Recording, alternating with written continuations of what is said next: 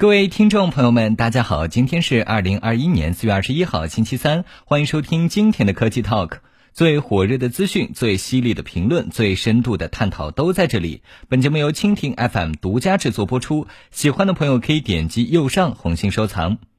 表面上是安全提示，能清理手机垃圾，实则骗取点击量、读取隐私信息，有的甚至设下精准陷阱进行诈骗。日前，四款手机清理 APP 因违规收集老年人个人信息遭曝光。对此，工信部第一时间开展技术检测，严厉查处手机 APP 违规行为。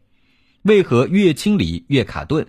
七十多岁的李奶奶在用智能手机看新闻、小说时，总是会收到内存不足、病毒文件、垃圾清理等安全提示。他根据提示下载清理软件，清理后却发现安全提示越来越多，手机也越来越卡。此外，李奶奶还发现手机里经常出现一些诱人的广告，如红包领钱、金币赚钱、走路挣钱等。这不是李奶奶一人的困惑，很多老年人在使用智能手机时都遇到过同样的问题。为何手机垃圾清理的越多，使用起来却越慢呢？中国电子技术标准化研究院网络安全中心的专家对这一现象进行了检测，在一款小说阅读软件里，正常阅读过程中出现了清理软件的广告，点击后，手机下载安装了一款叫“内存优化大师”的 APP，自动清理过程中继续蹦出清理手机缓存的提醒。再次点击后，手机又下载安装了超强清理大师，不断的提醒下载清理，同样的路径接力重复，手机上又安装了智能清理大师和手机管家 Pro，仅仅几分钟，四款清理类软件就在手机上安家落户。在对最后安装的这款手机管家 Pro 进行测试后，专家表示，这款 APP 实质上打开清理的功能非常简单，甚至有些都没有什么清理效果。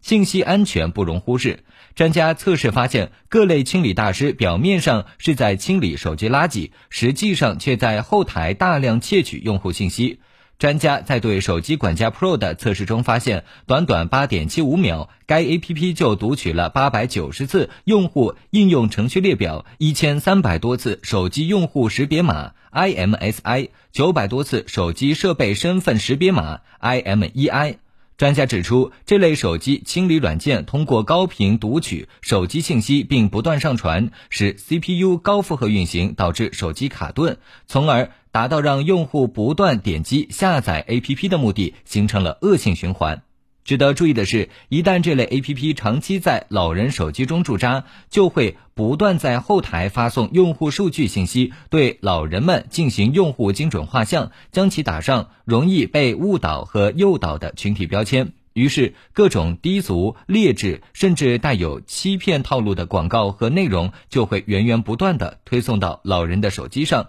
更严重的是，平台可能会将收集到的用户信息打包卖给不法分子，从事电信诈骗违法犯罪行为。对此，工信部已第一时间作出处理，通过技术检测查实内存优化大师、智能清理大师、超强清理大师、手机管家 Pro 四款 APP 存在欺骗、误导用户下载、违规处理个人信息两项违规动作，已要求主要应用商店予以下架，并组织北京、天津、上海、广东四省市通信管理局对涉事企业主体进行调查处理。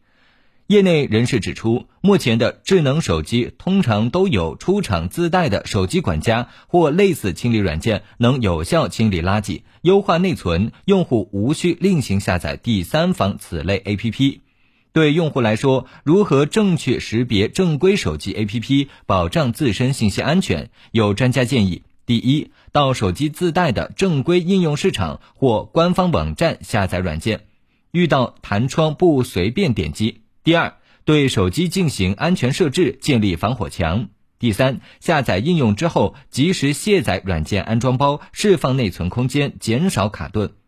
织密监管防护网。近年来，A P P 超范围收集使用个人信息、欺骗误导用户下载等普遍存在的问题，引起有关部门高度重视。工信部已连续两年开展 APP 侵害用户权益专项整治行动。截至二零二一年三月，工信部共完成七十三万款 APP 的技术检测工作，连续发布十二批次对外通报，责令整改三千零四十六款违规 APP，下架一百七十九款拒不整改的 APP，治理工作取得了积极成效。目前，保护公民个人信息安全的相关法律法规正在不断完善中。国家互联网信息办副主任杨小伟透露，目前正在加紧制定出台《数据安全法》《个人信息保护法》，为数据安全和个人隐私保护提供法律保障。近日，国家网信办、工信部、公安部、国家市场监督管理总局四部门联合印发。常见类型移动互联网应用程序必要个人信息范围规定，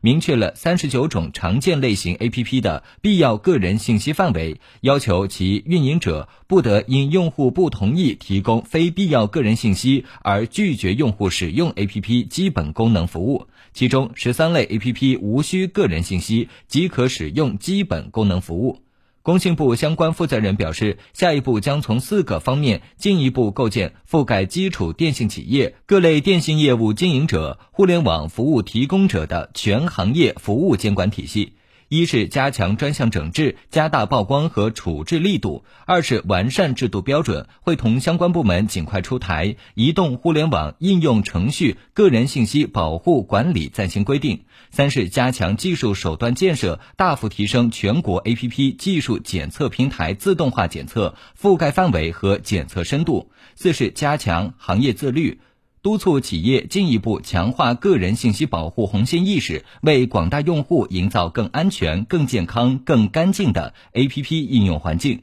以上就是本期科技 Talk 的内容，我们下期见。